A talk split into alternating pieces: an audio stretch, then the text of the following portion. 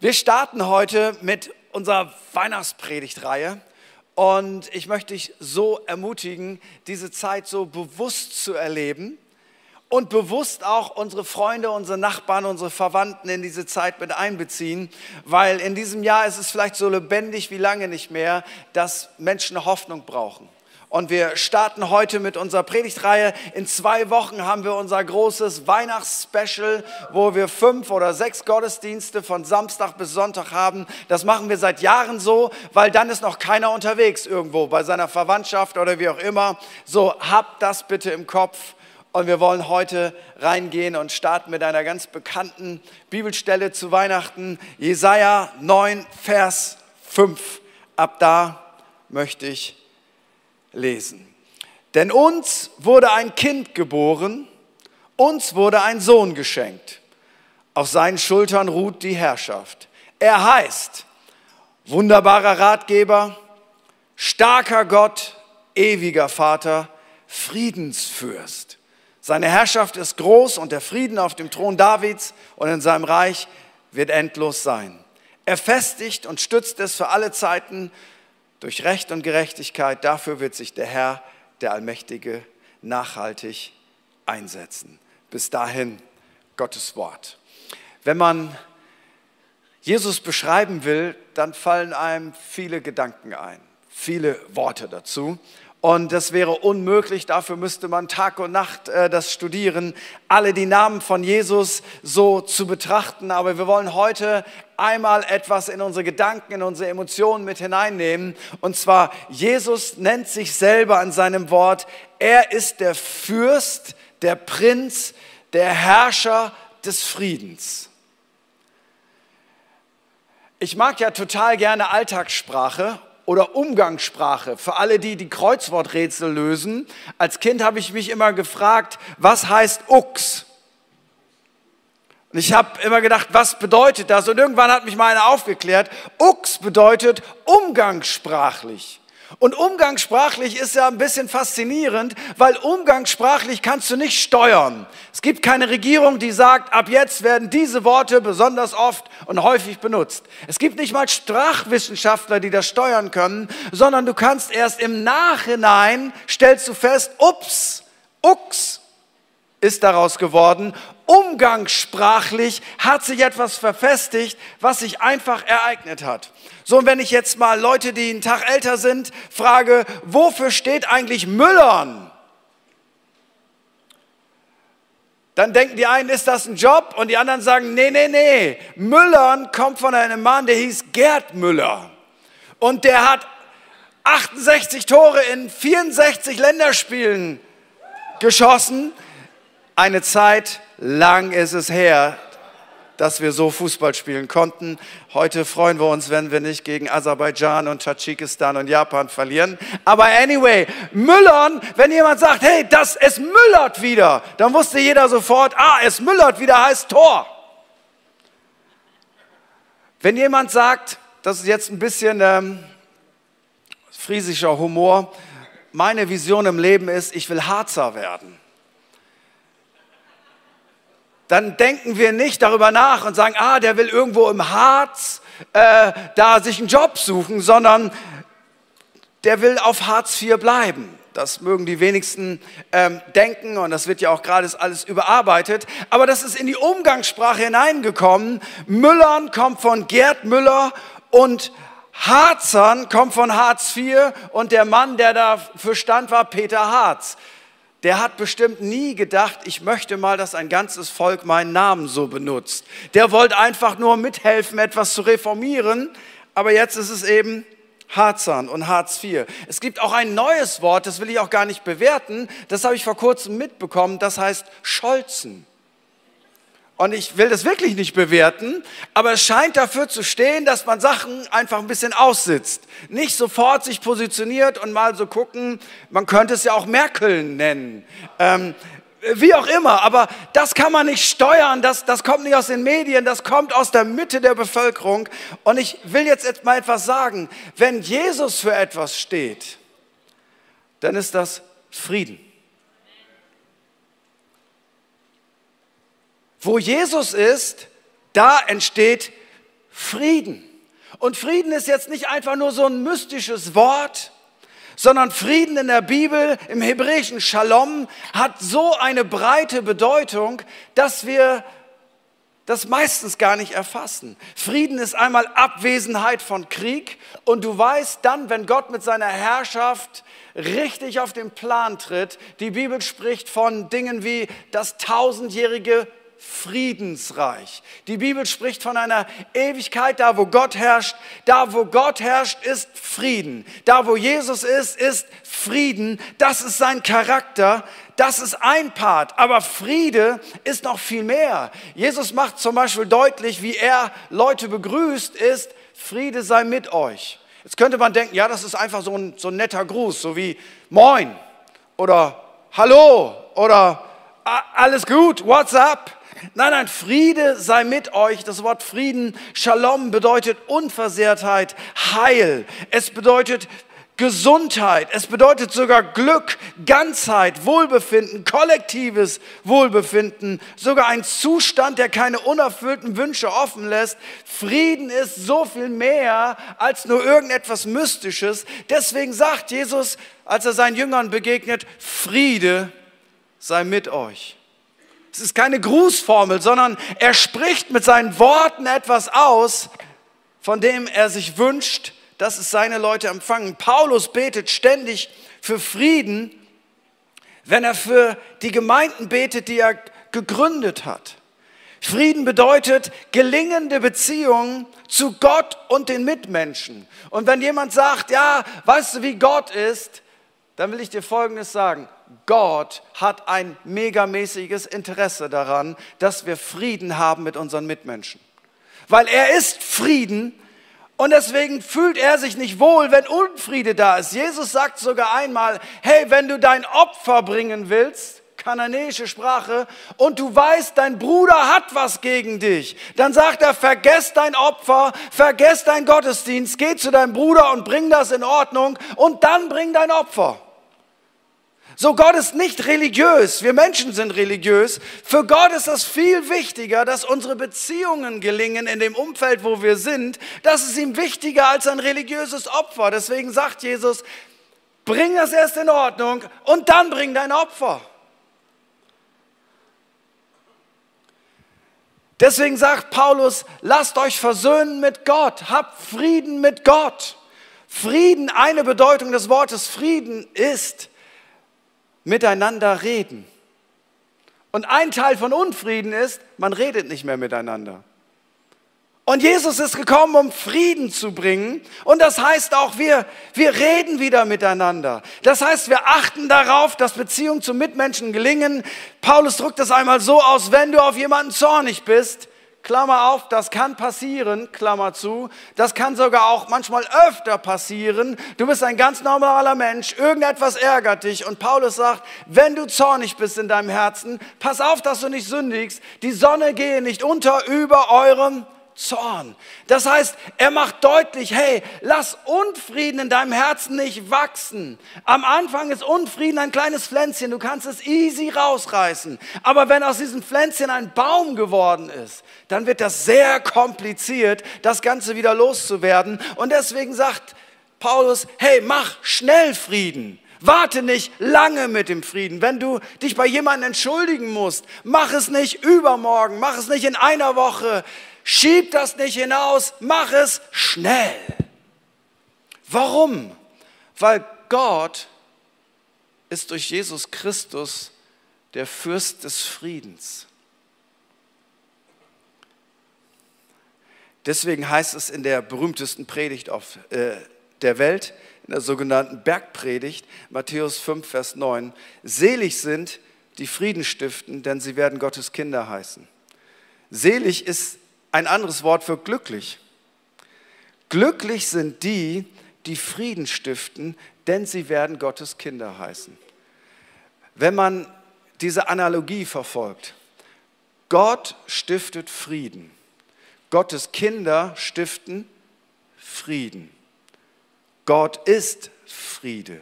Jesus ist unser Friede. Und jetzt musst du mal das Umgedrehte anschauen. Wenn Gott Friede ist und Frieden stiftet, dann ist der Feind Gottes der Unruhestifter, der das Gegenteil von Frieden bringt. Und wann immer du siehst in einer Gruppe von Menschen, die voller Streit sind, und das kann ja jedem passieren, und du guckst mal, wo fing das an? Es fing oftmals mit einem blöden Gedanken an, mit ein paar blöden Sätzen und das, das verselbstständigt sich. Und Gott sagt, wenn du Frieden hineinbringst in deine Familie, wenn du Frieden hineinbringst an deine Arbeitsstelle, vielleicht in deiner Kleingruppe, dann bist du glücklich, weil wenn du Friedensstifter bist, dann bist du ein Kind Gottes. Jetzt nicht Kind Gottes im Sinne von Status, das bist du durch Jesus, sondern Kind Gottes im Sinne von, du bist so wie Gott. Gott will nicht, dass sich Menschen separieren. Gott will nicht, dass sich Menschen auseinanderleben. Gott will nicht, dass Menschen in Streit und Hass miteinander umgehen. Gott ist da, wo Frieden ist. Und da, wo Unfrieden ist, müssen wir einmal aufpassen, dass wir nicht Unfrieden stiften. Das geht so leicht. Das beste Werkzeug, um Unfrieden zu stiften, ist etwas sehr Kleines, was wir alle haben, unsere Zunge. Und wenn es passiert, dass wir Unfrieden stiften, dann erinnert uns die Weihnachtszeit extra daran, hey, glücklich sind die Frieden stiften, denn sie werden Gottes Kinder heißen. Gott nimmt das nicht hin, dass wir in Uneinigkeit leben. Gott ist nicht happy damit, wenn Familien auseinanderbrechen. Gott ist nicht happy damit, wenn Kirchen auseinanderbrechen. Gott ist nicht happy damit, wenn die Arbeitsstelle, wo, wo man eigentlich mit Energie reingehen sollte, aber weil Unfrieden da ist, habe ich keinen Bock dahin zu gehen. Und weißt du was? Weihnachten erinnert uns daran, hey, wo auch immer du Unfrieden findest, du hast einen Job, stifte Frieden bring Menschen zusammen. Wenn du das tust, dann machst du das, was Gott grundsätzlich tut. Er bringt Menschen zusammen, indem er sie zu sich zieht, sein Friede in ihr Herz hineinkommt und dann sein Friede unser Miteinander berührt. Wenn du jetzt sagst, ja, das klingt so kuschelig, so weihnachtenmäßig, was heißt das denn so ganz praktisch? Da möchte ich dir erklären, es ist ein Frieden der anderen Art. Johannes 14, Vers 27. Da sagt Jesus seinen Leuten, was ich euch zurücklasse, ist Frieden. Okay? Ich gebe euch meinen Frieden, einen Frieden, wie ihn die Welt nicht geben kann. Lasst euch durch nichts in eurem Glauben erschüttern und lasst euch nicht entmutigen. Also, pass auf. Jesus sagt, ich gebe dir meinen Frieden.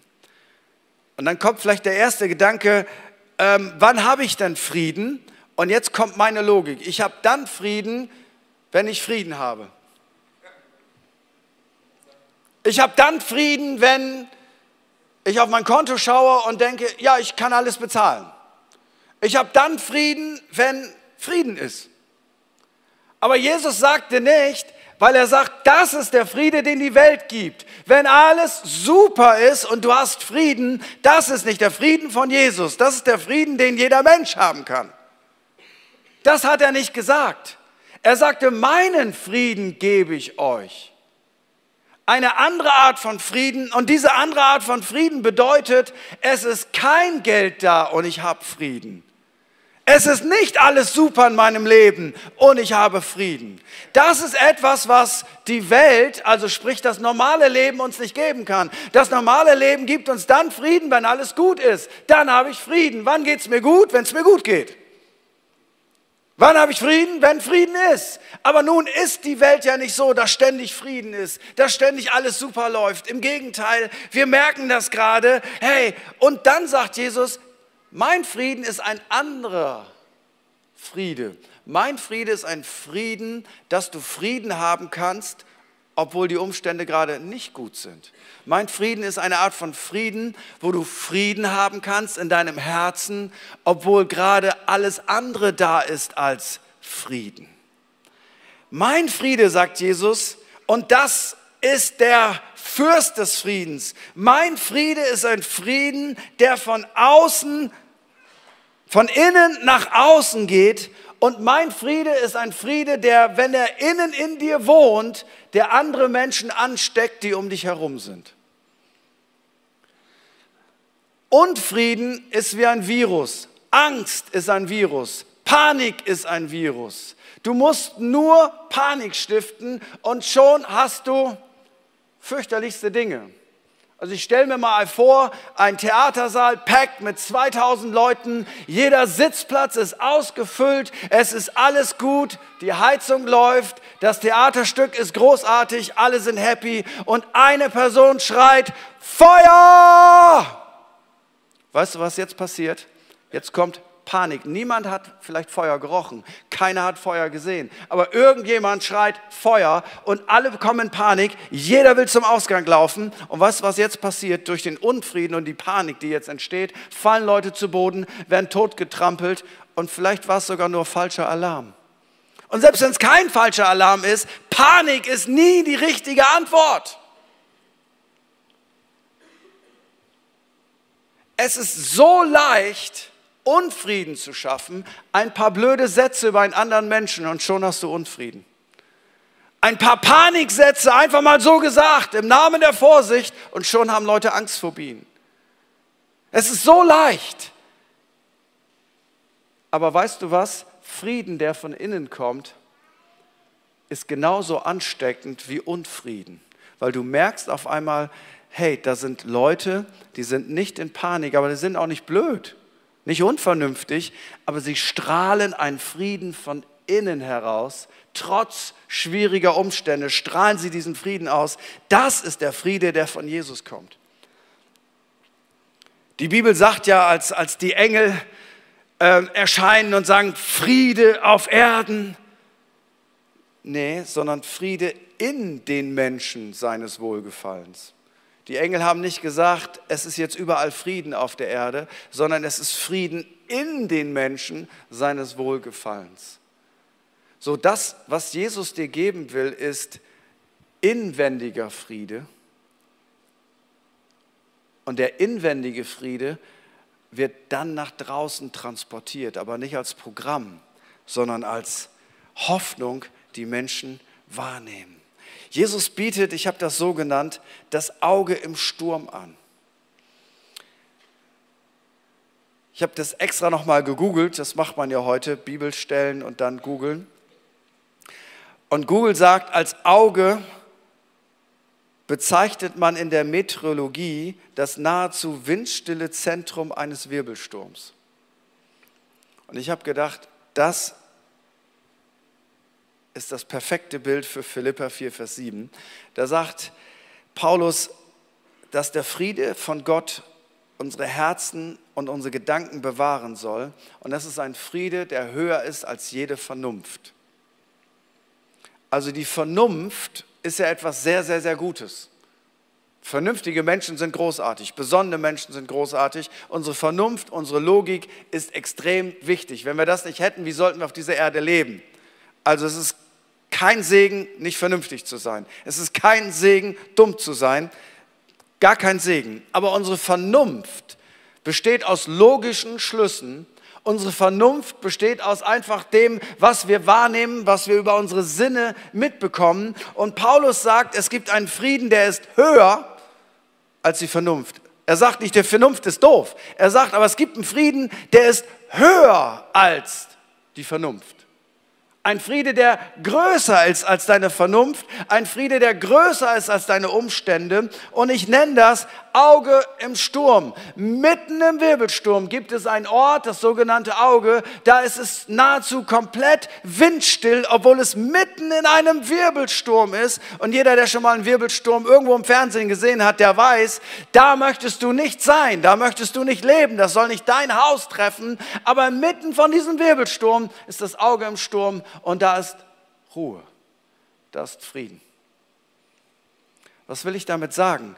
Jesus, der Friedefürst, ist nicht nur etwas Schönes, Kuscheliges für einen Kalender, sondern jeder Mensch auf dieser Erde braucht diesen Frieden, weil jeder Mensch auf dieser Erde wird manchmal in einen Wirbelsturm des Lebens hineingeraten, in herausfordernde Situationen, in fiese Krankheitssituationen, in gruselige Umstände, in schwierige Umstände. Jeder Mensch wird immer wieder mal von einem Sturm getroffen. Das kann man nicht vermeiden. Solange wir auf dieser Erde sind, wird es Herausforderungen geben geben und wenn sie endgültig vorbei sind, dann bist du nicht mehr auf der Erde, sondern im Himmel.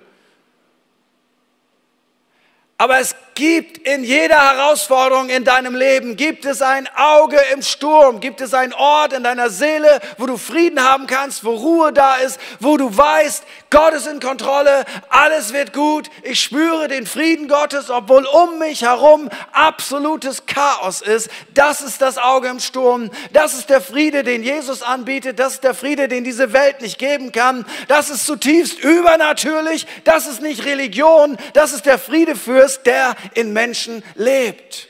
Und deswegen braucht jeder Jesus auf dieser Welt, weil Jesus steht für Frieden. Müller steht für Tore, Harzen steht für was weiß ich was, Scholzen steht für irgendetwas anderes, aber Jesus steht dafür, du musst dich nicht besiegen lassen von deinen Umständen, du musst nicht in Panik geraten, du musst nicht psychisch krank werden wegen deiner Sorgen, du brauchst den Frieden, der nicht von dieser Welt kommt, den Jesus schenken kann. Was heißt das praktisch? Und ich finde das total herausfordernd. Also, genau wie du. Ähm, wenn ich schlechte Umstände sehe, kommt bei mir auch Panik auf. Also, und bei mir noch mehr. Ich bin ehemaliger Angstpatient. Wenn du wüsstest, was für Kino den ganzen Tag manchmal in meinem Kopf läuft. Immer Worst Case. Ich muss immer den Sender wechseln. Immer den Sender wechseln. Nein, diesen Sender spielen wir jetzt nicht. Nein, diesen Film gucke ich mir jetzt nicht an. Es gibt gar keinen realen Film, es gibt nur einen Film im Kopf. Ganz praktisch. Markus 4, Vers 35. Am Abend dieses Tages sagte Jesus zu seinen Jüngern, Jungs, lasst uns über den See ans andere Ufer fahren. Okay, gesagt, getan. Sie schickten die Menschen nach Hause, fuhren mit dem Boot, in dem Jesus saß, auf den See hinaus. Einige andere Boote folgten ihnen. Da brach ein gewaltiger Sturm los. Hohe Wellen schlugen ins Boot. Es lief voll Wasser und drohte zu sinken. Jesus aber schlief hinten im Boot auf einem Kissen. Da weckten ihn die Jünger und riefen, Lehrer, wir gehen unter, kümmert dich das denn gar nicht? Jesus stand auf, gebot dem Wind Einhalt und befahl dem See, sei still, schweig. Sofort legte sich der Sturm und es wurde ganz still Warum habt ihr Angst? fragte Jesus seine Jünger. Und ich denke, hä? Hä? Warum habt ihr Angst? Ein Moment, Jesus, ich erkläre dir das nochmal. Weißt du, während du schliefst, sind wir in einen Sturm reingekommen. Und dieser Sturm war so gruselig, da hätten sogar äh, die Ostfriesen Angst gehabt. Das war 1962, ähm, Weltuntergangsstimmung. Und das Wasser floss schon ins Boot und wir haben versucht, das rauszuholen und wir waren so knapp davor zu ertrinken. Jesus, und du weißt, ich bin verheiratet, du weißt, meine Schwiegermutter wartet auf mich. Jesus, ich habe noch einen Job zu tun. Jesus, und ich will nicht sterben. Und das ist da und du fragst, warum hast du Angst? Hey, was für eine Frage. Und jetzt könnte, könnte man die Frage stellen, und ich stelle mir die Frage, wie kann man in so einem Sturm schlafen? Es gibt jetzt mehrere Antwortmöglichkeiten. Antwort Nummer eins, Jesus war kurz vorm Burnout. Kennen wir ja von ihm, psychisch immer am Limit. Keine Ruhezeiten, keine Zeit fürs Gebet. Immer am Ende, in Panik, wer will was von mir? Und Jetzt hat er sich so kaputt gearbeitet im Gebet und im Dienen für die Leute, als er das Boot betritt, schläft er einfach ein. Manche malen ja so ein Bild von Jesus. Ich glaube nicht, dass Jesus kurz vorm Burnout stand. Glaube ich nicht. Ich glaube, Jesus schlief einfach im Boot, weil A, Schlaf etwas Wunderbares ist. B, Du sagst, ja, aber der hatte nicht geplant zu schlafen. Doch, er hatte sein Kissen mitgebracht. Weißt du, in einem Boot bringst du nur ein Kissen mit, wenn du es benutzen willst. Sonst ist das unnötig. Jesus bringt sein Kissen mit und er legt sich hin und er schläft, weil er hatte gesagt, wir fahren jetzt rüber. Und er hatte seine Meinung nicht geändert. Er wusste, wir kommen an. Er hatte keine Panik. Und weil er wusste, dass sie ankommen, deswegen konnte er schlafen. Nur die Jünger wussten das nicht, dass sie ankommen. Sie dachten, wir werden sterben. Und deswegen wecken sie Jesus auf und Jesus stillt den Sturm. Und dann sagt er, warum habt ihr eigentlich Angst? Und dann kommt eigentlich die entscheidende Frage, wo ich immer wieder merke, ich habe das Klassenziel noch nicht ganz erreicht. Habt ihr denn kein Vertrauen zu mir, dass ich die Situation auflösen werde? Ich denke, Jesus, doch, theoretisch schon, beim Predigen auch. Aber das ist zu viel. Weißt du was? Jeder von uns gerät in Lebensstürme. Und ja, Jesus wusste, ich werde jetzt nicht im Boot sterben, sondern Jesus wusste, ich werde am Kreuz sterben. Er hat nicht gesagt, ich werde nie sterben, aber er wusste eins, bevor der Plan Gottes mit meinem Leben nicht zu Ende ist, werde ich nicht sterben. Und deswegen konnte er ruhig sein. Er wusste, die Jünger werden nicht ertrinken. Er wusste, elf von ihnen werden einen Märtyrertod sterben, lange nach seinem Sterben und der Auferstehung. Und weil er wusste, jetzt ist nicht die Zeit zu sterben, jetzt ist die Zeit, dass der Sturm wieder gestillt wird, war er ganz entspannt. Und ich möchte dir Folgendes sagen. Das Wichtigste, was du brauchst in deinen Lebensstürmen ist, Jesus muss da sein. Wenn Jesus nicht da ist, hast du zu Recht Angst. Wenn Jesus nicht da ist, dann hast du zu Recht Panik. Aber ich will dir etwas sagen, wenn Jesus Teil deines Lebensbootes ist, wenn Jesus da ist, wenn er präsent ist, wenn er Teil deines Lebens ist, wenn er der Mittelpunkt deines Lebens ist, dann hast du allen Grund, auch in den Stürmen des Lebens entspannt zu sein, weil Jesus ist präsent im Boot. Und das bedeutet, Du kommst an und du wirst nur dann wird sich das Leben verändern, wenn er da ist und sagt, jetzt ist die Zeit zu kommen. Psalm 139 sagt, alle deine Tage sind in sein Buch geschrieben, bevor noch irgendein Tag da war habt bitte im Kopf, Gott lebt nicht in der Zeit. Wir leben in der Zeit. Gott ist der, der da war, der ist und der kommt. So, Gott weiß, wie es ausgeht, obwohl es noch nicht passiert ist. Das ist eine Eigenschaft Gottes. Und weißt du, weil Gott weiß, wie alles ausgeht, deswegen sagt er immer wieder, während du in deiner Challenge bist, Friede sei mit dir weil ich weiß, wie es ausgeht. Ich habe dein Leben in der Hand. Ich habe die Schlüssel des Todes. Du wirst diese Erde verlassen, wenn ich will und nicht, wenn jemand anders will. Jetzt wirst du sagen, ja, dann brauche ich ja keinen Sport treiben und dann kann ich ja auch, äh, das habe ich nicht gesagt, das wäre ja wieder Dummheit. Aber grundsätzlich kannst du vertrauen, dass Gott dein Leben in seiner Hand hat. Und deswegen wird nichts und niemand dich weder töten können zu einer falschen Zeit, noch dich irgendwo rauskegeln können. Gott hat dein Leben in seiner Hand.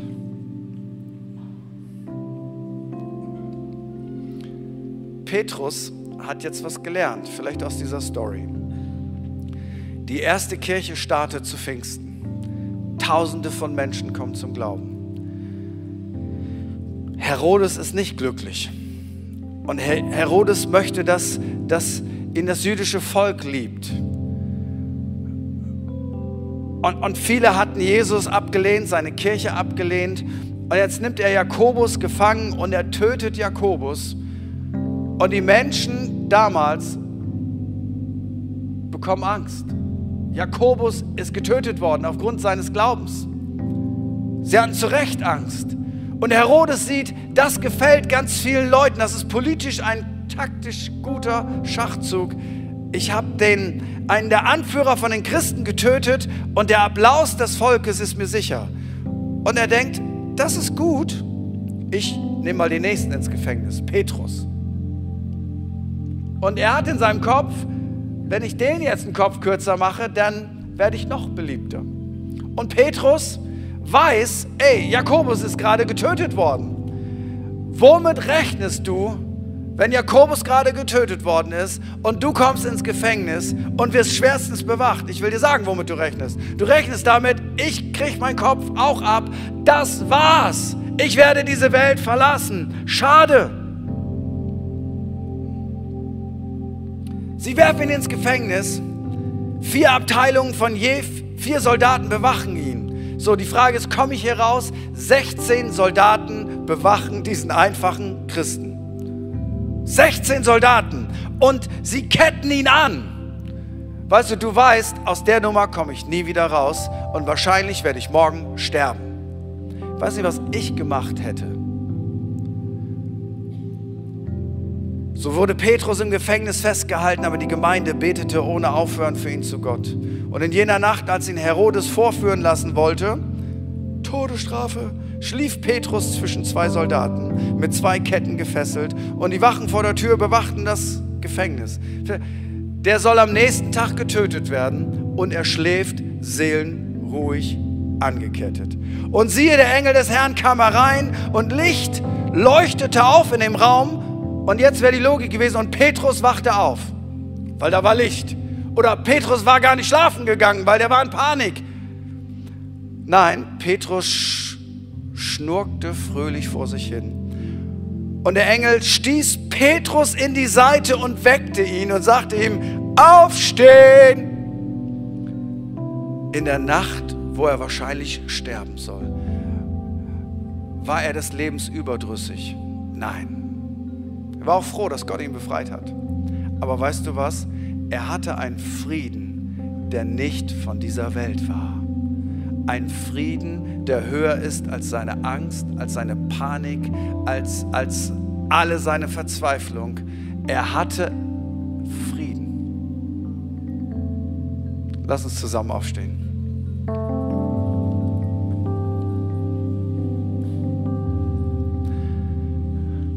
Und ich möchte dich fragen, in deinem Lebensboot, in den Herausforderungen, wo du bist, möchte ich dir diese wichtige Frage stellen. Hier vor Ort und auch online, wer das jetzt schaut und vielleicht auch zeitversetzt, vielleicht in einem halben Jahr, weil Weihnachten schon wieder ganz weit weg ist. Ich möchte dir diese Frage stellen, wenn dein Leben ein, ein Boot symbolisiert und wenn der Sturm, der, der kommen kann, so die Herausforderung des Lebens symbolisiert, da möchte ich dir folgende Frage stellen. Ist Jesus Christus Teil deines Lebensbootes oder nicht? Und wenn Jesus nicht Teil deines Lebensbootes ist, magst du zu Recht Angst und Panik haben. Aber dann möchte ich dich einladen. Und Weihnachten ist diese ganze Message, dass Gott uns einlädt.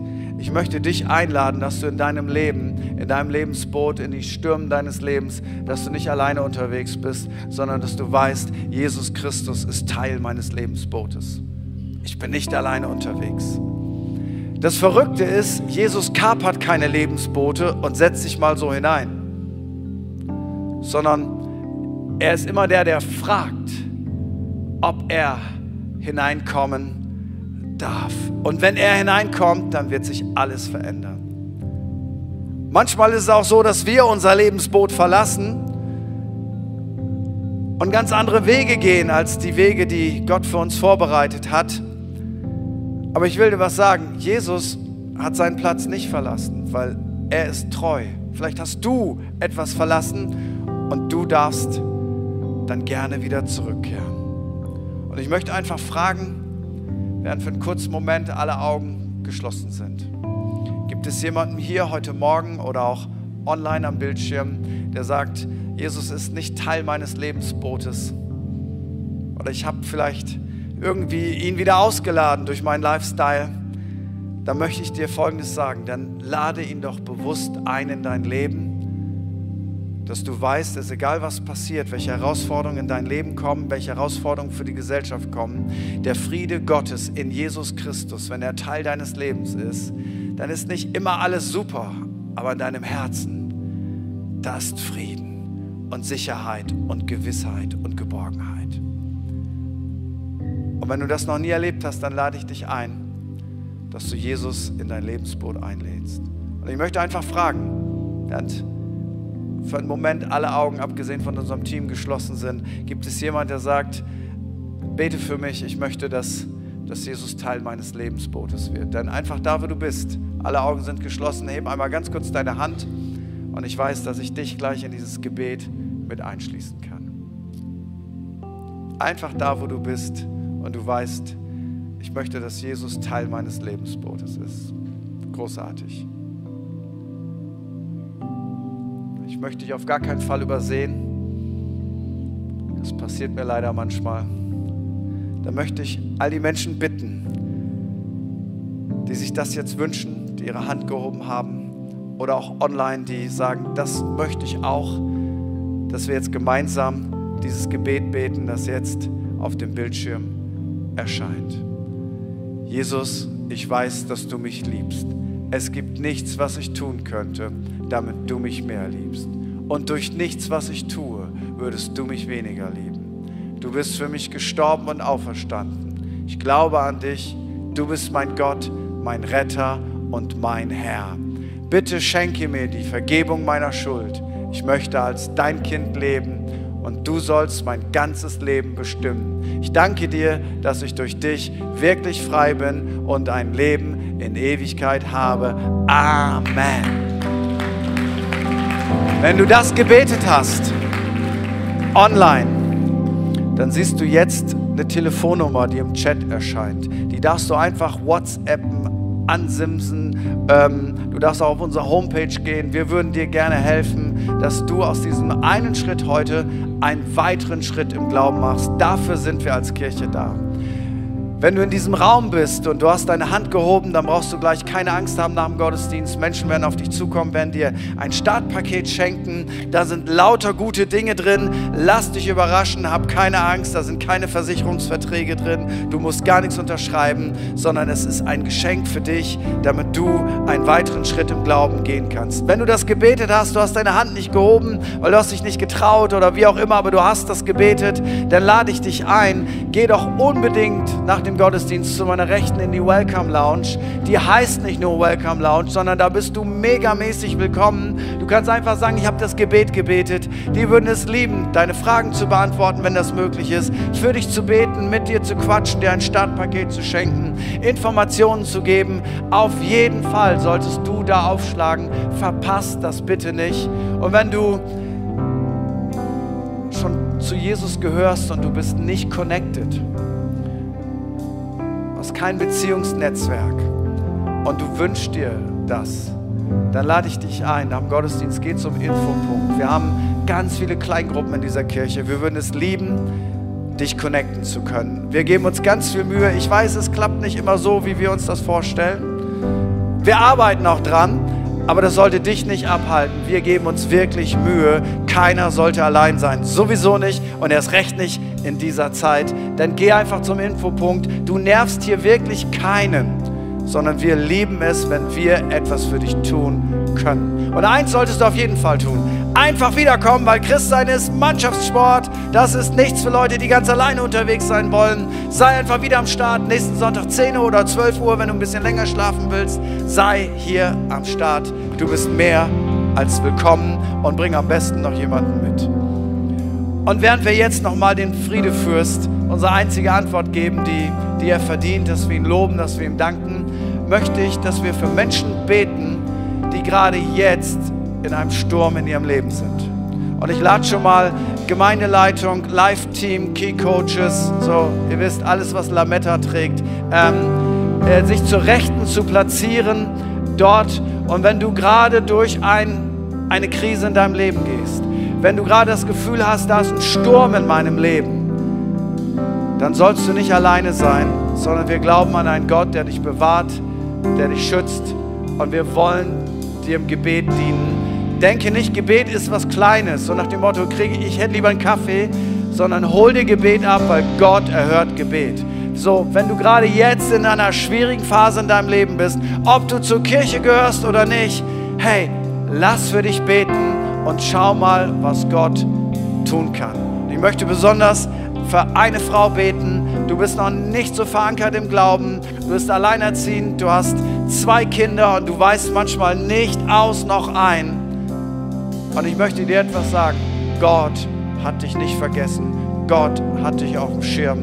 Und ich möchte dich so sehr ermutigen, dass du zum Gebet kommst und da wird sich was ereignen, was du vielleicht bisher noch nicht erlebt hast. Eine Person ist gerade in eine neue Beziehung hineingestartet und du hast das Gegenteil von Frieden. Es fühlt sich so gut an, aber etwas in dir gibt dir Unfrieden und in dem Fall möchte Gott den Unfrieden nicht wegnehmen, weil er möchte dich warnen, dass du dich wieder in eine Beziehung hineinstürzt, obwohl ein paar Hausaufgaben noch nicht gemacht sind. Und Gott möchte einfach sagen, wart mal lieber noch ein bisschen. Komm, lass uns Jesus anbeten, seinen Namen groß machen. Und wie wäre es, wenn wir sagen, komm, Friede Fürst, wir strecken unsere Hände weit aus und wir wollen deinen Frieden empfangen und mit diesem Frieden auch unsere Nächsten positiv infizieren, trotz herausfordernder Zeiten. Amen.